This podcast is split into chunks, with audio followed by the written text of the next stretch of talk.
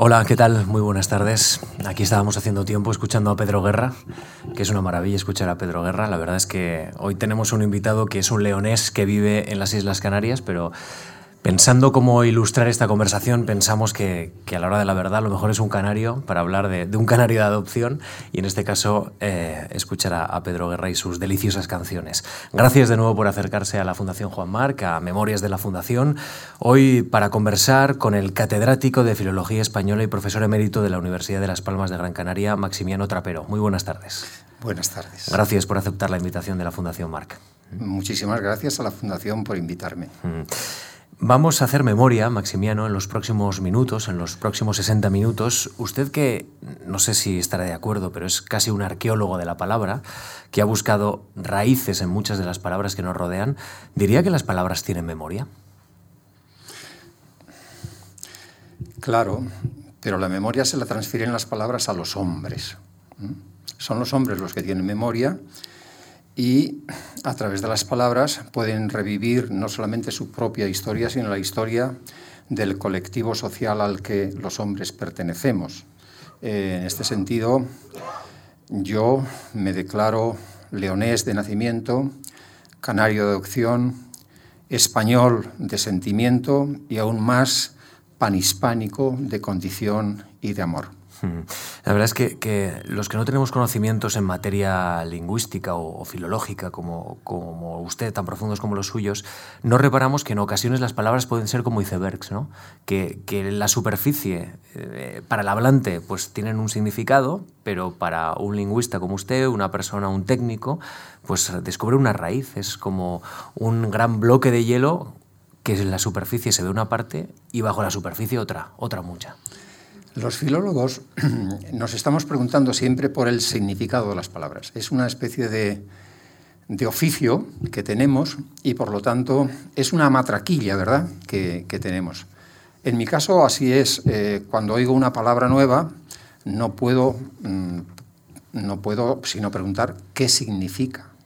Y cuando oigo una palabra que ya conozco, no puedo dejar de preguntar de dónde viene, cuándo nació, etcétera. Efectivamente, las palabras aparecen para los, usuarios normales de la lengua, aparecen y desaparecen sin más consideración, pero para los que tenemos como profesión su estudio, eh, cada una de ellas se constituye en un objeto de investigación. ¿Eh? Así es. Hay un hilo en esta conversación que lo iremos descubriendo a lo largo de, los próximos minutos, eh, algo que es el amor a las palabras, el amor al lenguaje, pero también esa conexión entre las palabras que nos permiten ver pasado eh, en el presente. Es decir, en el presente nos permiten traer una tradición, nos permiten eh, ver eh, palabras que hace tiempo que desaparecieron o no nos permiten traer también eh, tradición oral que en estos momentos eh, pues nos encuentra eh, en pequeños pueblos. De esto vamos a hablar básicamente en los próximos minutos porque su trayectoria básicamente es esa, la del arqueólogo de la palabra, pero, pero es importante que las palabras nos conecten con el pasado, señor Trapero. Vamos a ver, un estudioso, un lingüista, un filólogo puede estudiar la lengua desde muchos, desde muchos ángulos, ¿no? Eh, los lingüistas pueden ser especialistas en fonología y por lo tanto estudiarán la evolución fonológica de, la lengua en la que hablan, pueden ser eh, gramáticos y pueden por lo tanto estudiar efectivamente los, cambios que se han producido desde el punto de vista morfológico o sintáctico o también semántico. Eh, yo me especialicé en semántica, mi, campo, mi, mi, tesis doctoral fue de semántica, por lo tanto, esa perspectiva semántica, el, significado de las palabras ha estado siempre presente en todos mis trabajos. Eh, creo que cualquiera de ellos, por muy diversos que sean en la materia, siempre hay un fondo que se pregunta por el significado de las palabras. Ahora bien, las palabras eh, sirven para comunicarnos y por lo tanto el significado puede ser eh, cambiante, obviamente, como cualquier otro fenómeno de la lengua es cambiante, las lenguas no están estáticas, están cambiando continuamente, como cualquier objeto que se pone en manos del hombre es cambiante y por lo tanto es muy posible que el significado de esas palabras hayan cambiado radicalmente.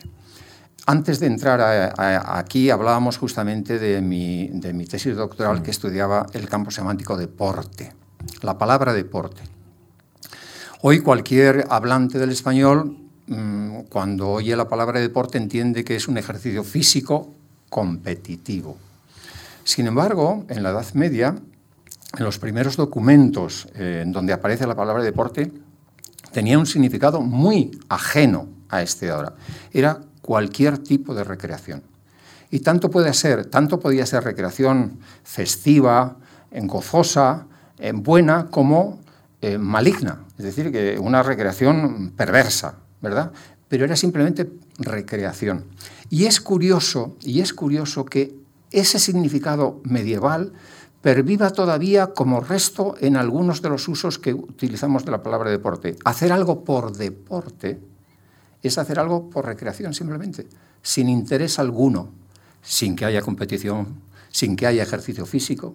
¿Ves cómo todavía en, en una palabra tan concreta queda un resto tan arcaico, tan arcaico, que nos manifiesta cómo eh, eh, cómo la lengua ha evolucionado a lo largo del tiempo, pero siempre deja huellas. Hablaremos de, este asunto a lo largo de la conversación porque me interesa mucho esta evolución y también cómo ha ido evolucionando eh, su carrera profesional y su carrera académica, pero prácticamente en lo último que usted ha estado y, y de lo más llamativo y lo que más ha recogido la prensa canaria han sido tres volúmenes sobre los guanchismos. Cuéntenos cómo ha sido ese experimento, esta investigación, que, tiene un gran valor cultural para, para, las Canarias y también para, para el español, entiendo yo. Bueno, déjenme decir, antes de nada, que las Canarias es un territorio un poco mitificado, y está bien, porque lo merece, para el conjunto de los españoles e incluso de los hispánicos en general porque yo me he encontrado gente en América, en determinados países de América, que ¿de dónde viene usted? Eh, ¿Usted es español? Sí, soy español, pero ¿de qué lugar? De Canarias. ¡Ah! exclaman. Digo, ¿por qué usted exclama? Ah, ah, porque es muy famosa las Islas Canarias. ¿Pero usted sabe dónde están las Islas Canarias? No, no sé dónde está. Bien, las Islas Canarias están mitificadas, es verdad, y con razón pero eh, están un poco mm, eh, mitificadas en el sentido de que es un territorio paradisíaco donde hay hermosas playas y benignidad de clima, es verdad. Pero hay algo más. Las Canarias tienen una historia portentosa, tienen una naturaleza sin igual, han sido eh, fuente de investigación de los primeros investigadores arqueólogos, naturalistas, vulcanólogos, geógrafos, historiadores de toda, eh, de toda Europa y a lo largo de toda la historia. Es decir, eh, Canarias es un verdadero laboratorio para quien quiera eh, investigar en los campos en los que he mencionado y otros.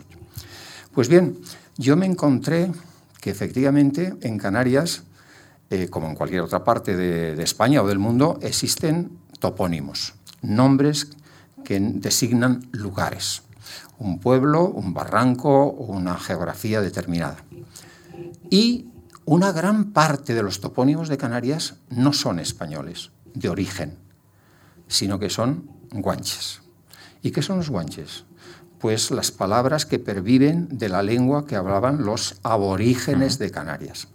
Esto no todo el mundo lo sabe. No, sabe, eh, no todo el mundo sabe que las Islas Canarias tuvieron una población aborigen y que hubo una conquista en las islas en el siglo XV y que esa aquel, aquel poblamiento, aquella, aquel pueblo desapareció. Y que aquel pueblo hablaba una lengua que cuando los europeos los descubrieron en el siglo XIV se llevaron las manos a la cabeza, como se llevaron las manos a la cabeza un siglo después cuando descubrieron América. Sin saber que aquellas islas estaban pobladas, sin saber nada de dónde procedían aquellos habitantes, qué lengua hablaban, de qué cultura procedían. Finalmente, hoy ya sabemos mm, con seguridad que eran procedentes eh, del norte de África, eran población bereberes y que hablaban una lengua que nosotros hemos identificado con la palabra guanche, como todo lo referido allí, porque esa es la denominación eh, genérica que se le da en Canarias. La lengua guanche desapareció, seguramente a las dos, como máximo tres generaciones después de la conquista castellana, desapareció. Pero han quedado muchas palabras que los canarios seguimos usando diariamente.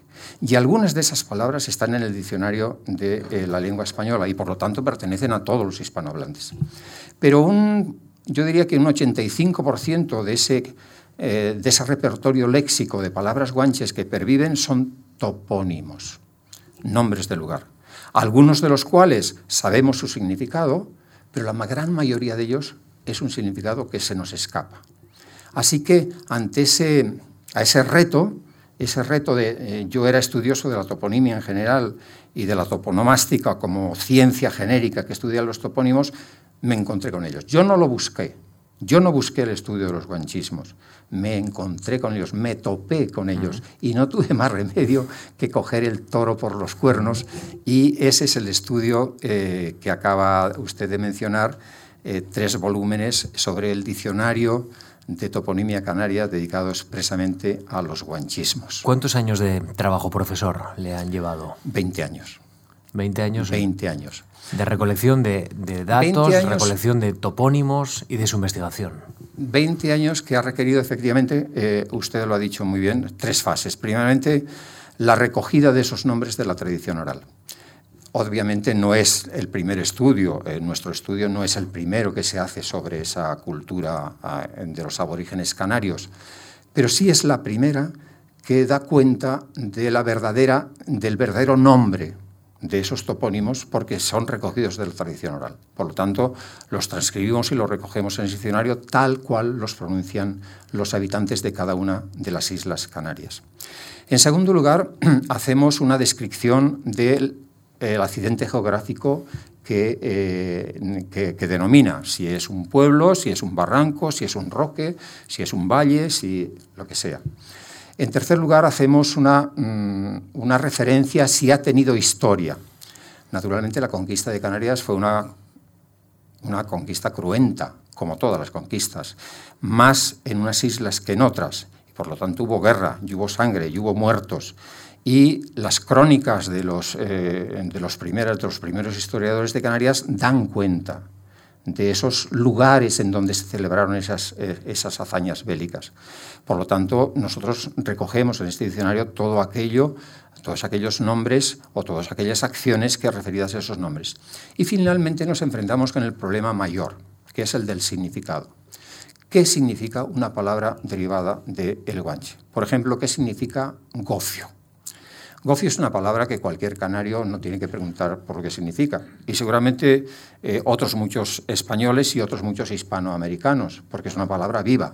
El gofio es la harina de granos previamente tostada. Tampoco tenemos por qué significa la palabra tabaiba, es una palabra guanche, que es una especie vegetal. Pero sí tenemos que preguntarnos qué significa la palabra teide, o gomera, o tenerife y ahí está la clave y ahí está el enigma mayor de los guanchismos. Yo creo que en un 60%, no menos, de los topónimos, de los 4.000 topónimos que hemos podido recoger, están todavía sin explicar su significado. Mm.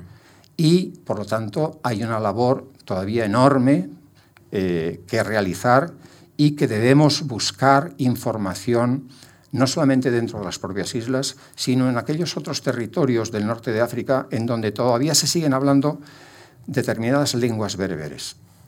Bien es verdad que, claro, no sabemos de qué parte del norte de África procedían los guanches. Y por otra parte, eh, la pervivencia de esas lenguas bereberes en los países del norte de África, dígase Marruecos, Argelia, eh, Libia, también eh, Túnez, no se entienden entre sí. Es decir, que hablamos de una lengua bereber, pero habría que hablar de muchas lenguas bereberes, porque eh, cuando una lengua deja de ser eh, lengua eh, como tal, cuando no se entienden el uno con el otro. Si usted habla una modalidad lingüística y yo hablo otra modalidad, o esa misma modalidad lingüística, y al cabo del tiempo no logramos entendernos, hay una división rotunda que diferencia esas mm. lenguas.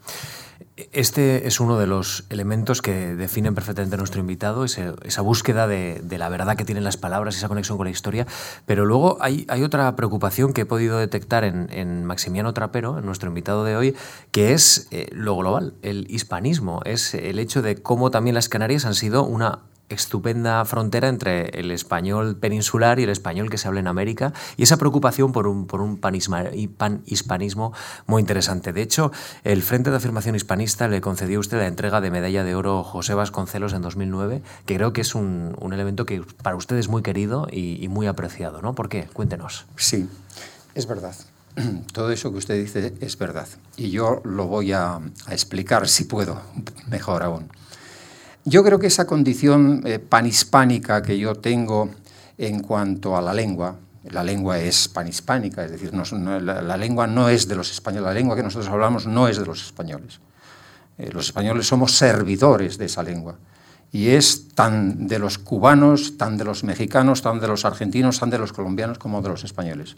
De ninguna manera los españoles nos podemos declarar ni sentir dueños de esa lengua. Somos servidores, todos de ellos servidores.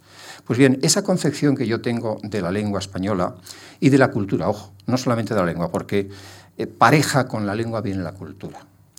Esa me la ha dado el conocimiento que yo he tenido de Hispanoamérica. Y me gusta decir Hispanoamérica y no Latinoamérica, porque me parece que el término Latinoamérica es injusto, porque eh, fue un término creado por los eh, franceses, después inmediatamente apoyado por los italianos, para amenguar el mérito del hispanismo. Y cuando hablamos de la lengua y de la cultura en español tenemos que decir Hispanoamérica. Y hace muy bien también la, Academia, eh, la, Real Academia Española, junto con la, con la, Asociación de Academias de la Lengua Española, de empezar a utilizar el término panhispánico. Panhispánico. Pues bien, yo digo que esa concepción que yo, eh, el amor que yo tengo a la lengua y el conocimiento de la cultura hispánica, panhispánica, me viene del conocimiento de, eh, de Hispanoamérica. Eh, yo he tenido la gran fortuna de conocer determinadas tradiciones culturales, obviamente no todas, eso sería imposible y sería petulante por mi parte, pero sí de conocer determinadas, eh, determinadas eh, tradiciones culturales vinculadas con la poesía, con la poesía eh, oral, con la poesía oral, que esa es una de mis eh, dedicaciones eh, intensivas y reiteradas. Entonces me doy cuenta de que realmente hablamos un mismo lenguaje. Pero ojo, no un mismo lenguaje en el sentido de una misma lengua, sino en el sentido del mismo contenido de una lengua. Es admirable que en cualquier congreso o reunión que tengamos eh, con hispanoamericanos, argentinos, eh, chilenos, mexicanos, etc., nos sentemos alrededor de una mesa, 12, 15, 20 personas, y no tengamos necesidad ni una sola vez de decir, ¿qué significa eso que acabas de decir? Hablamos con el mismo lenguaje, pero hablamos también de las mismas cosas. Y eso lo crea la cultura eh, que, España ha implantado en, América, tanto en el tiempo de la colonia como después en el tiempo de la República. Y eso es admirable. Eso es un tesoro que los españoles tenemos que es inigualable. Parece que, por lo tanto, la defensa de la hispanidad es uno de los grandes eh, retos y, y, tareas que todos los gobiernos y, desde luego, todos los que nos sentimos en esa condición debemos proclamar. ¿Me ayuda a hacer memoria biográfica? Adelante. Nos vamos al año 1945. Nace usted en Gusendo de los Oteros, en la provincia de León. ¿Va con frecuencia a este pueblo? Sí. El INE dice que tiene censados hoy 146 habitantes en mitad de, de la planicie castellana. Eso en el mejor de los casos. en el mejor de los casos. Cuando yo nací, creo que andaba alrededor de los eh, 500, 600 habitantes. En la actualidad, Gusendos de los Oteros es uno más de esos pueblos de Castilla y León que se van despoblando y que a duras penas y subsiste. En verano sí, en verano vamos allí los que nacimos en el pueblo y que todavía eh, tenemos el privilegio de tener la casa familiar y allí tenemos la ocasión de reunir con nuestros hermanos, nuestros sobrinos, nuestros hijos, etcétera, y por lo tanto es un gran, un gran placer ese, ese hecho de volver a las raíces. Sí, yo mientras mis padres vivieron, pues iba con más frecuencia, ahora ya solamente voy una vez al año pero voy todos los años. Mm, por el pueblo sigue pasando el arroyo del Valle de Abajo, ¿verdad? ¿O, o se ha ido también? el año de muchas lluvias, porque el año que, que no hay muchas lluvias no hay ni arroyo ni nada, hay cauce, simplemente cauce. Eh, Guseno de los Oteros, fíjense qué nombre, ¿eh? Sí, Gusen, sí. pero ojo, es un nombre visigodo y aparece en un documento del siglo IX. Así que el pueblo es mínimo, uh -huh. tan mínimo como cualquier otro, pero tiene una historia importante uh -huh. ¿eh? y además tiene antigüedad realmente. Uh -huh. Bien, eh, Mm, el pueblo es un pueblo de, la parte sur de la provincia de León, meseta, pura meseta, eh, los hombres dedicados exclusivamente a la agricultura, al cultivo del trigo y del vino. Por lo tanto, yo nací allí, fui a la escuela unitaria, única escuela que había, eh, bien es verdad que había una de niños y otra de niñas, y allí estuve hasta los 10 años, hasta los 10 años en donde ya mis padres me mandaron a estudiar. Mm. ¿Qué recuerda de su casa, de sus padres, de, su madre? Muy feliz. Mm. La infancia de todos los niños que nacimos en aquel tiempo, aún en época de posguerra, bien es verdad que ya una etapa posterior, yo no recuerdo privaciones. Bien es verdad que tampoco tenía conciencia de lo que significaba privación. Teníamos lo que teníamos, sin más. Pero yo no recuerdo eh, esas épocas de hambre que he oído decir en otros lugares, en épocas más cercanas a la posguerra. ¿no? Vivían del campo, entiendo. Vivíamos en el campo, efectivamente en mi casa hacíamos pan, eh, tenían eh, ganado, por lo tanto tenía el, cerdo se mataba eh, todos los años, teníamos para comer, no voy a decir en abundancia, pero lo suficiente para comer. Y eso que en mi familia éramos ocho hermanos y por lo tanto nos reuníamos alrededor de la mesa diez personas, ¿verdad? Pero mm, fue muy feliz, una infancia muy feliz, en, en, un tiempo, por otra parte, en donde no había limitaciones por parte de peligros en la calle. Ni había coches, ni había, eh, ni había secuestros, ni había nada por el estilo. Por lo tanto, muy feliz. Mm. ¿La geografía de la niñez es importante para comprender una trayectoria posterior? Sí, para mí sí. Para mí es muy importante. Eh, yo creo que mm, las privaciones o las limitaciones de, bienes que, que podríamos disponer a mí me han forjado. Eh, yo recuerdo siempre un consejo que me daba mi madre, no malgastes. Y el no malgastes se refería tanto al dinero, que poco teníamos, como al tiempo. Había que aprovechar al máximo el tiempo. Y esa máxima la he llevado grabada en mí durante eh, toda mi vida. No malgastes, no malgastes. Y otro consejo de mi padre que también eh, me estoy repitiendo continuamente, sé un hombre de provecho. pues eso es lo que pretendíamos, ¿verdad? Aquella educación eh, llena de limitaciones, pero por otra parte muy afectiva. La familia era el centro nuclear de todas las acciones eh, de tu vida, pues te han formado a lo largo de la vida. Mm. Creo que ese soy yo en la actualidad, el que nació allí. Maximiano, pero qué duro, ¿no? A los 10 años tener que irse del pueblo, que para un niño es todo, todo su universo, su afectividad, sus amigos, su geografía, ir a estudiar fuera. Eh, ¿Usted comprendía la importancia de ese, de ese acto? Usted, en fin, me imagino que lo asumió con, con paciencia, pero en todo caso, ¿usted era consciente de lo que estaba significado? No, yo creo que no era consciente. A los 10 años salí de casa, porque era la única manera de poder estudiar.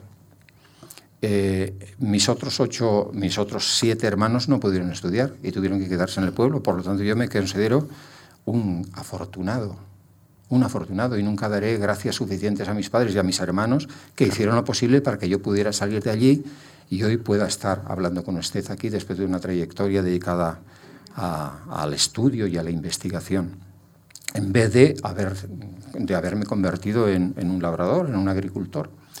Fue muy duro cuando yo lo veo ahora desde fuera. A los 10 años salir de un pueblo, salir de la familia y meterte en un convento, que es a donde yo fui, un convento de dominicos, además en un lugar muy diferente al de mi eh, lugar de nacimiento. Eh, de un lugar de meseta, claro. yo me fui a Asturias, a un pueblecito de Asturias llamado Corias, cerca de Cangas del Narcea a un monasterio de dominicos del siglo XVIII.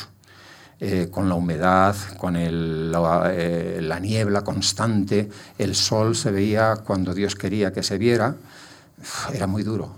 Y 11 meses sin volver a ver a los padres, la familia y a los amigos. Mm. Por lo tanto, eso sí, eh, yo creo que eso sí que fueron las privaciones mayores de mi infancia. Eso forja, forja el espíritu. La, ausencia de familia. de familia. Yo he tenido ausencia de familia después durante toda mi vida. Sí. Mm. ¿Y, es ahí en, eh, con los dominicos donde empieza a leer? Sí. ¿A leer mucho, a leer poco? ¿Qué le empieza a interesar? Bueno, en el pueblo mi padre, mi padre no era, eh, mi padre era agricultor, pero mm, pertenecía a una familia de ciertamente ilustrados. Su, madre había, era maestra y los cuatro hermanos de mi padre fueron maestros también. Por lo tanto, mi padre fue el único que no siguió la carrera. Por lo tanto, en mi casa había algunos libros, pocos seguramente. Eh, pero lo que teníamos era la enciclopedia de la escuela, y eso sí, esa ya me la sabía de cabo a rabo, de, hasta las ilustraciones. En el colegio fue donde empecé a leer, efectivamente. Pero no solamente donde me adentré en la lectura, me adentré en la cultura. Yo tuve una gran suerte. Yo tengo un recuerdo formidable de los dominicos que me formaron, tanto en el Corias, en el primer año, como después en la Virgen del Camino, en León. Eh, tenían una actividad cultural formidable, formidable. En los cinco años que yo estuve en el Colegio de los Dominicos, yo recuerdo haber representado autos sacramentales de Lope de Vega o eh, eh, o, el, condenado por desconfiado de Tirso de Molina. Participé en las escolanías, eh, hacíamos lecturas públicas continuamente, hacíamos concursos para averiguar de qué música estaba sonando en aquel momento. Nos despertaban con la música de Händel, nos dormían con la música de Bach. Aquello, eso en los años 55, eh, que era cuando estoy relatando estos hechos, pues me parece portentoso. En otros compañeros con los que yo he hablado no tenían esta actividad cultural que yo estoy relatando. Por lo tanto, mm, también es verdad que mi adicción voy a, confesarlo así, adición a las actividades culturales, música, teatro, literatura, viene también de la raíz de, la formación que recibían los dominicos. Usted inicialmente no se dedica al estudio de la filología, pero es evidente que, eso estaba ahí, en el chip interno, en la memoria interna, ya eh, activado o, listo para activarse. Yo le quiero preguntar cómo nace ese, amor por las palabras, por el interés por la lengua, por la filología. ¿Cómo, cómo va abriéndose paso? Pues esa pregunta me vincula directamente con la Fundación Juan Mars. Estaba yo con mi mujer y mis tres hijos en, Asturias, en Corias, y en aquel momento que íbamos a mi casa, eh, cuando había un fin de semana largo, eh, era por Navidades, y empecé a oír la representación de unos autos navideños que se hacían en Castilla y León, lo que eh, popularmente después se conoce como la pastorada leonesa.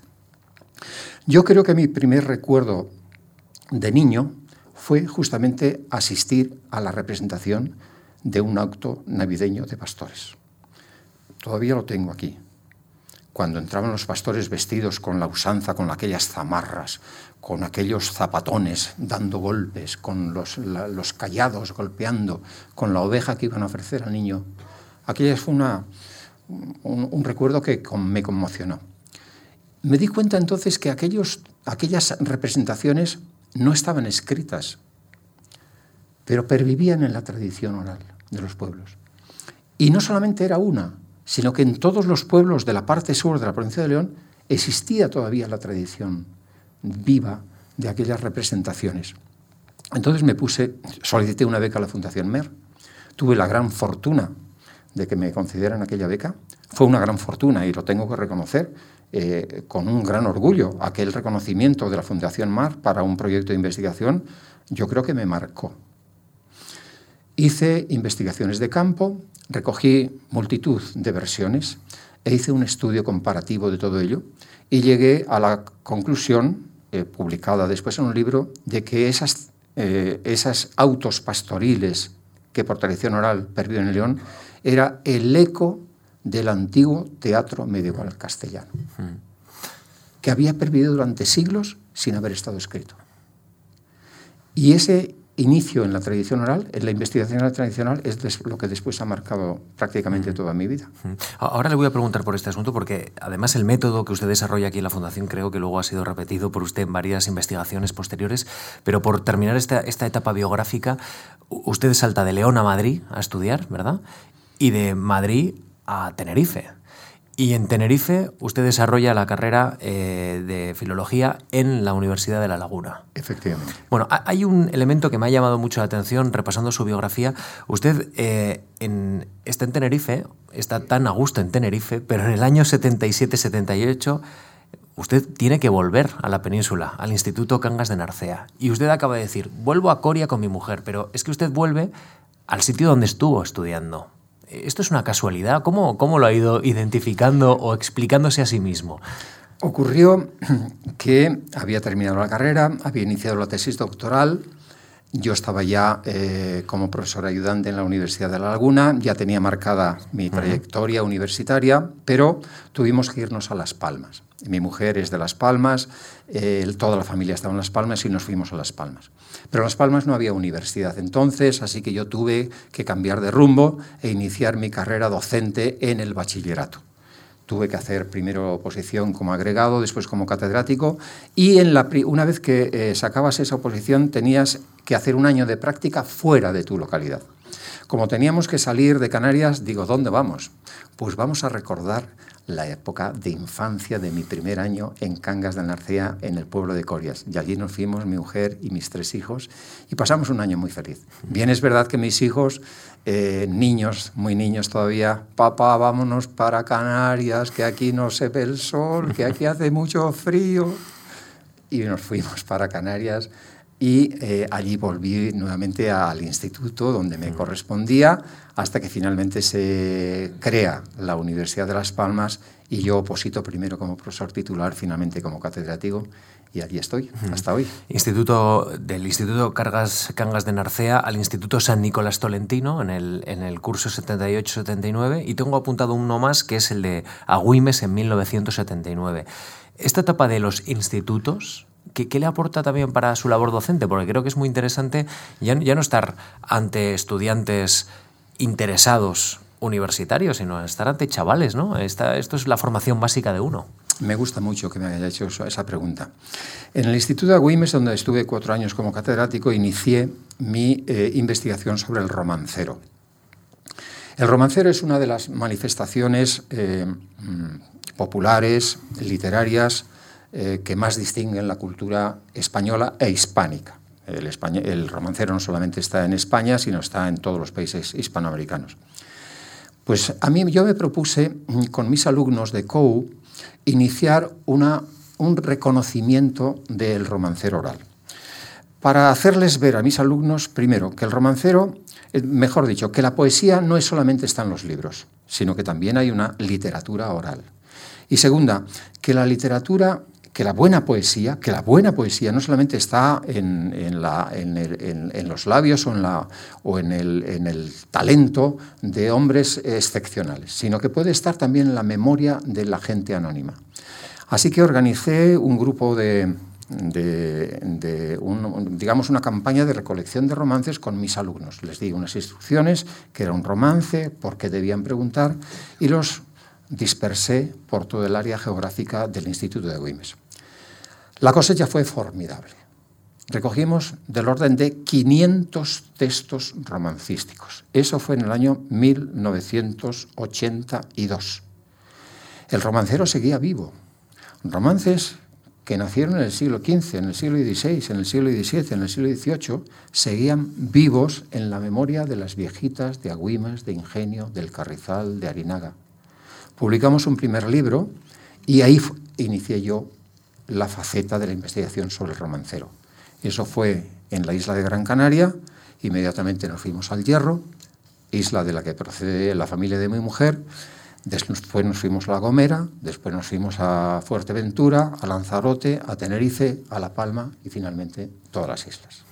¿Y, esto es fruto de un trabajo o, o, cristaliza en un trabajo que ahora está accesible online, ¿no? Eh, yo por lo menos he, tenido el, placer de, investigar estos días que me he metido en su vida y en su trayectoria el archivo sonoro de literatura oral de Canarias Maximiano Trapero de la Universidad de Las Palmas de Gran Canaria. Es un trabajo que, según lo que plantea la universidad, reúne los materiales recolectados en las islas, romanceros, cancionero, décima popular, cuentos, leyendas con ramificaciones en otras manifestaciones de la cultura popular recogidos durante 30 años de investigación.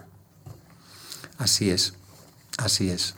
Llegó un momento en donde, claro, el volumen de lo recopilado era tan grande y además estaba recogido en cintas cassette que peligraban porque tienen caducidad. Entonces la inmediata eh, fase era pasarlo a formato digital para que perviviera, para que no sencillamente una cinta cristaliza y se te muere, no puedes reproducirla. Pero entonces la directora de la biblioteca de la Universidad de Las Palmas me dice, ¿y por qué no hacemos una versión digital para hacer un proyecto? Digo, encantado. Entonces pusieron a una serie de becarios que tenían que oír pues las 500 eh, cintas, más las 500 horas o más de, grabaciones que yo tenía recopiladas, tenían que coger esas cintas y, naturalmente, individualizar cada uno de los documentos que había eh, a lo largo de esas cintas. Este es un romance, esta es una canción, este es un cuento, este es un relato de no sé qué, etcétera, etcétera. Es decir, individualidad y después digitarlas. Y con todo eso hemos formado efectivamente ese archivo sonoro de literatura oral de Canarias, Maximiano Trapero, que consta de unos 10.000 documentos, que está eh, abierto al mundo entero, que tiene multitud de visitas y que es un testimonio histórico. Mm nos dice no solamente los romances que fulano de tal decía eh, en tal momento, sino que nos da, es un testimonio vivo de la lengua de Canarias, de, que ahora podemos, los dialectólogos podrán estudiar las diferencias dialectales fonéticas, morfológicas, léxicas entre los de Fuerteventura y los del Hierro, entre los de La Gomera y los de Tenerife. creo que es un documento histórico. Sí, lo es. Y, yo que por lo menos vivo de la palabra o, trabajo con la palabra y el sonido, eh, no sabe estos días que, bueno, pues uno se mete al azar en, ese archivo online y puede pinchar al azar por completo y, ya no solo descubre una señora o un señor cantando o hablando o contando, que, que, eso es un impacto que con 30 años de diferencia probablemente, ¿eh? 30 años de diferencia entre el hoy y el momento en el que se grabó. Es que también uno recoge muy bien las condiciones en las que se grabó. A veces se oye la calle, a veces se oye el viento, uno puede imaginarse dónde está, pero no lo sabe, ¿no? Y, y, a mí eso me parece un elemento genuino y muy valioso, porque no solo recrea la voz de una palabra y la trayectoria, es que recrea un momento, es que prácticamente lo convierte y lo encierra ¿no? en ese, en ese archivo. Eso es verdad. Quizá en ese archivo hay documentos que no tienen la calidad eh, requerida para ofrecerla al público. Pero, sin embargo, es un chispazo. Estoy de acuerdo, estoy de acuerdo. Es decir, que esas imperfecciones auditivas, eh, acústicas, eh, se sobreponen por la importancia de lo que te está diciendo ese hombre en unas situaciones eh, muy adversas. mi mujer me ha acompañado, afortunadamente, porque me ha ayudado muchísimo en esas recogidas y gracias también a ella, pues hemos podido recoger sentados, pero ¿cuántas veces hemos tenido que cogerlo en mitad de la calle? no, no, disculpe, pero es que me tengo que que, marchar, pero mire, es que si perdemos esta ocasión, la perdemos para siempre y nunca sabemos el tesoro que nos hemos podido perder. ¿eh? Así que anécdotas de este tipo tendría para contar sin, mm. sin acabar. Pero estoy de acuerdo, es a pesar de las imperfecciones acústicas que puedan tener esos documentos, tienen eh, el valor de la verdad. Ahí no hay nada preparado. Aquello ocurrió así y no de otra manera. Pues vamos a reflexionar un poco sobre este método trapero de investigación, porque esto es a, lo que yo quiero llegar. Es decir, hemos hablado de los guanchismos y hemos visto cómo hay una persona que durante 20 años ha estado investigando la toponimia de las Islas Canarias. Eh, estamos ahora hablando con nuestro invitado de cómo ha ido recogiendo eh, la tradición oral, la ha ido encapsulando en cintas, eso se ha digitalizado y ahora está eh, al servicio de todo el mundo que quiera online. Y usted y su mujer nos ha comentado se recorrieron las carreteras, los pueblos, las ciudades, hablando con las personas y, que las personas le regalaban esa parte de la tradición oral a, ustedes. Y ahora vamos a hablar de, la beca de la Fundación Marc, que en 1980 usted eh, plantea una, em, pues una investigación. El objetivo, dice usted literalmente, era recoger textos que se conserven en la provincia de León en aldeas que se transmiten oralmente y que siguen representándose en Navidad. Inicialmente este era el proyecto que, usted plantea a la Fundación, un año de investigación para eh, situar la pervivencia del antiguo teatro medieval castellano. Y, ahora nos metemos en el método, ahora quiero hablar un poquito más del, ámbito intelectual al que se movía. Usted plantea que entre el siglo XV y el siglo XVI surgen autores que escriben autos de Navidad gracias a la tradición. Fueron codificadores de una tradición muy extendida. Y menciona, por ejemplo, a Gómez Manrique, a Juan de la Encina y a Lucas Fernández. Es decir, su tesis es que había autores que pasaban por firmar grandes autos de Navidad que se basaban en la tradición oral y que había pocos que habían reparado en esta idea. Esa es mi hipótesis. Esa es mi hipótesis. Bien es verdad que esta hipótesis no es, eh, no es aceptada por todo el mundo. Eh, ocurre algo muy curioso. Eh, la literatura española, eh, escrita en, castellano, empieza en el siglo XI, las jarchas, el miocid, las crónicas, la poesía, Berceo. Existen todos los géneros, pero no existe el teatro. El único documento teatral es el auto de los Reyes Magos, pero, según los especialistas, es un texto traído de Francia. Por lo tanto, en la Edad Media no existió teatro. Cosa rarísima que haya todos los géneros literarios y no haya teatro, cuando en, el resto de Europa, en todas las eh, literaturas medievales europeas, existe teatro. Y de buenas a primeras, a finales del siglo XV, hay una explosión de teatro por parte de eh, los tres autores que acaba de mencionar y otros, y que curiosamente todos ellos escriben autos de Navidad. Y que además esos autos de Navidad son versiones paralelas, todas ellas. Es decir, el esquema arquetípico de esos autos es el mismo.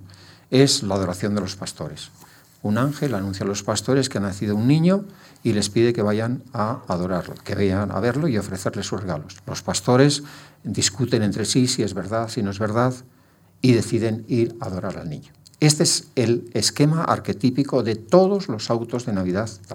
Pues este es exactamente el arquetipo de las pastoradas leonesas que se conservan por tradición oral. Claro, decir que eh, Juan de la Encina copia una tradición oral, que él ha podido, él es de Salamanca, eh, vive por Salamanca, León, por lo tanto puede haber conocido fácilmente esas tradiciones, no hay por qué extrañarlas, no por qué extrañarlas. Eh, en definitiva, lo que, lo que, hacen es codificar eh, definitivamente esos textos eh, literarios, esos textos que por tradicional podían pervivir, que eran, por otra parte, representaciones semilitúrgicas. Es decir, el teatro nace en la Edad Media para enseñar la religión. De la misma manera que el, eh, que, el, que, el, de Elche, el misterio de Elche, no es otra cosa que manifestar a los fieles creyentes una verdad revelada o declarada dogma por la Iglesia Católica, que es la asunción de María al cielo en cuerpo y alma. Es decir, están enseñando religión con la representación teatral. No es otra cosa, no tenían otro propósito eh, el teatro medieval religioso que ese objetivo. Esa es mi hipótesis.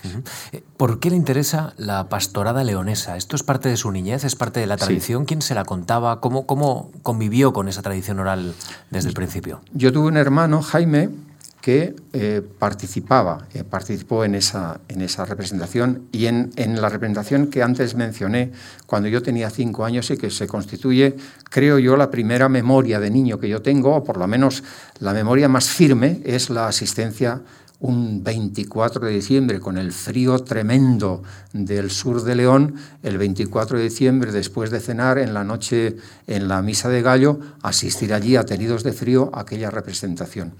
Pero claro, al lado de mi hermano estaban todos los otros pastores que, que seguían siendo pastores y que por lo tanto yo los conocía y me fui a ellos muchas veces con el magnetofón abierto, eh, pastoreando las ovejas, yendo con él al campo y, parando, cerrando el, aparato cuando tenía que vocear a las ovejas para que volvieran al redil, etcétera, etcétera. ¿no?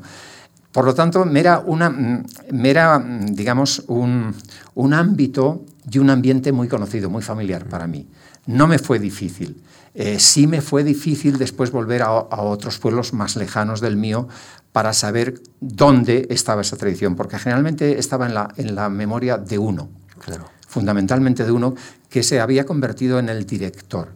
Él era el que retenía la actuación de los distintos personajes, después los manuscribía eh, con, en fin, con, con aquella escritura eh, difícil de entender que, eh, que, disponían o sencillamente transmitían oralmente. Como en aquellos pueblos actos de este tipo eran excepcionales y seguramente no había ninguna otra representación a lo largo del año, aquello se convertía en un acontecimiento muy importante. Los ensayos reiterados hacían que los papeles, eh, eh, los papeles que tenía que decir cada personaje se memorizaban, vamos, como a fuego. a fuego.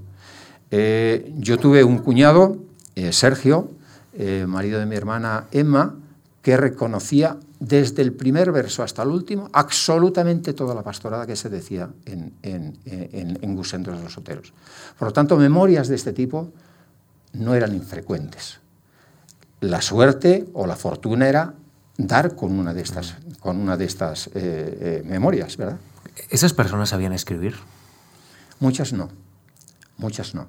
No estoy hablando aquí ahora de mi mm. cuñado ni de mi hermano, pero la gran mayoría de ellos no sabían escribir. ¿Y, como, como, tampoco han sabido escribir la gran mayoría de mis informantes sobre el romancero. Y esto es un hito. ¿eh? ¿Cómo, retenían esa tradición sin poder pasarla por escrito? Claro, la memoria oral es mucho más poderosa que la escritura, mucho más poderosa que la escritura.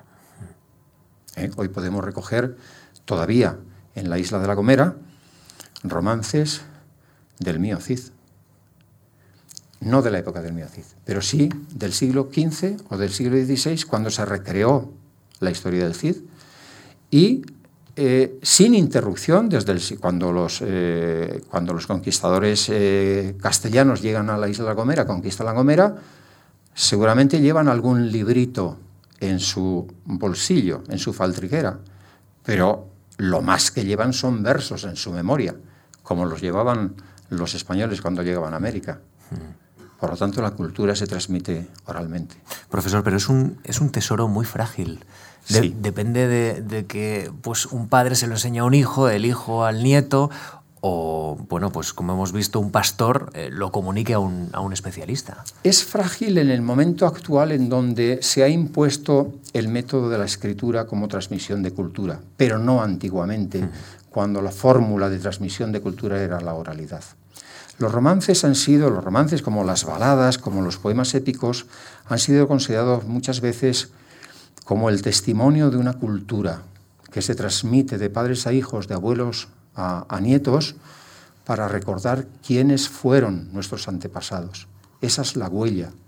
Todavía quedan en, en algunos lugares de la antigua Yugoslavia los famosos guslari, en donde siguen recreando en enormes poemas orales de 300, de 400, de mil versos, episodios de la Edad Media, para hacer permanecer esa memoria en el pueblo al que pertenece. Usted a la Fundación Marc le propone recorrer tres comarcas, la de Oteros, que es la de su pueblo, allí destaca entre 18 17 pueblos, Gusendo, San Román, Rebollar, en Bavia eh, destaca Villablino, Villaseca de la Ciana, San Emiliano, así sumamos casi 30, y luego un poquito más adelante comunica a la, a la Fundación que quiere ampliarlo a la comarca de las Matas. Y ahí se va. Y, yo le quiero preguntar qué, tal fue esta, esta recogida de datos, cómo, cómo la evoca usted, pues muchos años después, más de 20, 30 años después, el hecho de volver a, su lugar en el que nació, a, su comarca en Oteros, ir a ir a, las, a, las, matas, acercarse también hasta Bavia. ¿Cómo fue? ¿Mucha carretera, mucha conversación? Me imagino que también algún fracaso, ¿no? Sí, claro, naturalmente. Eh, no todas las veces que llamas a una puerta eh, obtienes el resultado que esperas, ni mucho menos, ni mucho menos. Eh, también es verdad que, mm, permítanme que decir con esta expresión, muchas veces recibes el portazo en las narices, porque incomodas, porque no sabes Naturalmente, no. La, persona que está allí en su soledad y en su silencio y en su quietud no sabe quién es ese turista que viene ahí con, formas, eh, con formas ajenas a, lo habitual. Aparece con un coche, con, una mochila, con una grabadora. Eh, ¿Quién será este? ¿Un recaudador? Eh, mm. un, policía? Yo qué sé que, quién puede serlo, ¿no? Así que lo primero que tienes que hacer es presentarte presentarte. Y presentarte objetivamente, sin petulancia, pero objetivamente. Soy un investigador, quizá no entiendan la palabra investigador, soy, estoy interesado en conocer las tradiciones de este pueblo. Y decir, mm, quiero preguntar por esto, es decir, eh, un poco el investigador de las tradiciones orales del romancero, de cualquier tradición oral, es una especie de cazador sale al territorio con la escopeta cargada con la intención de cazar determinadas piezas, no cualquiera. Por lo tanto, debe ir preparado. debe conocer previamente el terreno y las piezas que, pretende cobrar. Pero debe ir con la humildad máxima. Por lo tanto, el, el ganarte a la persona a la que vas a entrevistar va a depender del éxito de esa entrevista. Eh, te presentas humildemente, pero mm, sin petulancia, lo dije antes, pero con toda naturalidad. E inmediatamente esa persona sabe que tú sabes de lo que vas preguntando.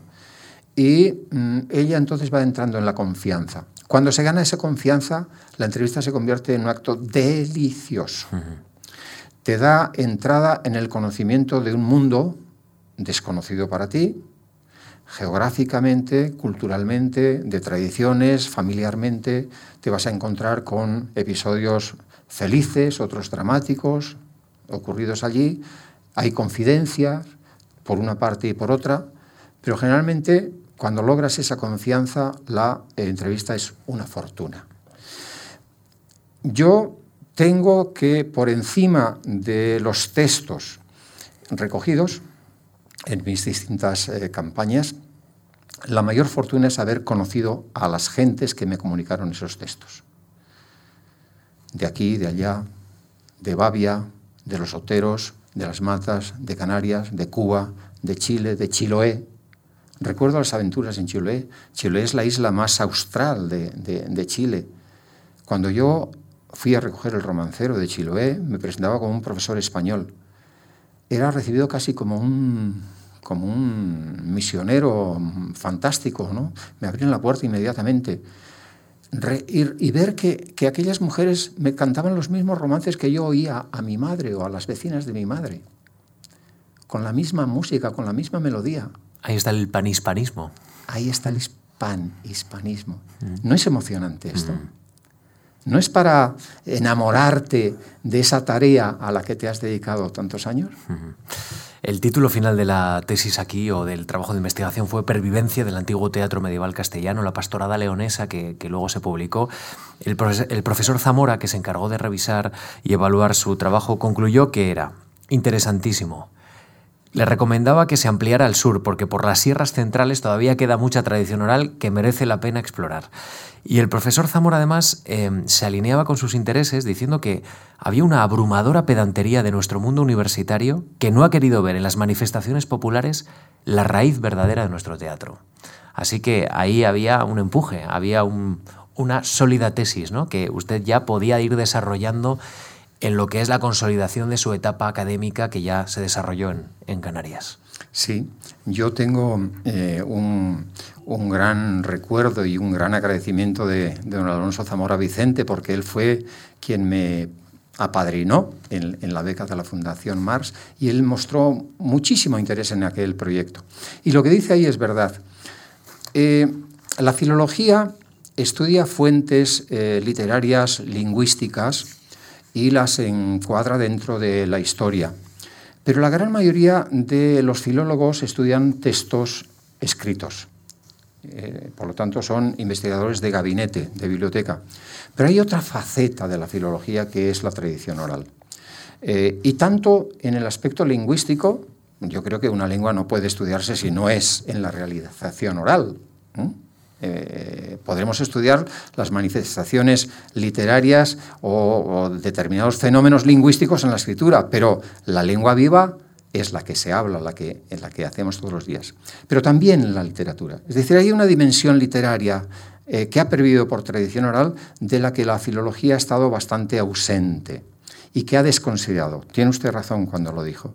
Eh, pero, ojo, el método trapero no es exclusivo de, Maximiano Trapero, es, eh, es, un método de la escuela Menéndez Pidal. Mm. Menéndez Pidal es el gran maestro de la filología española en todas sus dimensiones. Mm. Así que yo soy un discípulo pequeño discípulo, humilde discípulo, pero ferviente discípulo de la escuela Menéndez Pidal. De hecho, usted entró en contacto con, esta escuela sí. que en, su etapa formativa, ¿no? Y esto también explica ciertas cosas. Efectivamente, mm. así, es, Nuestro invitado ha escrito, por ejemplo, Romancero de Gran Canaria en 1982, Romancero de la Isla de Hierro, 1985, Romancero de la Isla de La Gomera, 1987, Romancero de Fuerteventura, 1990.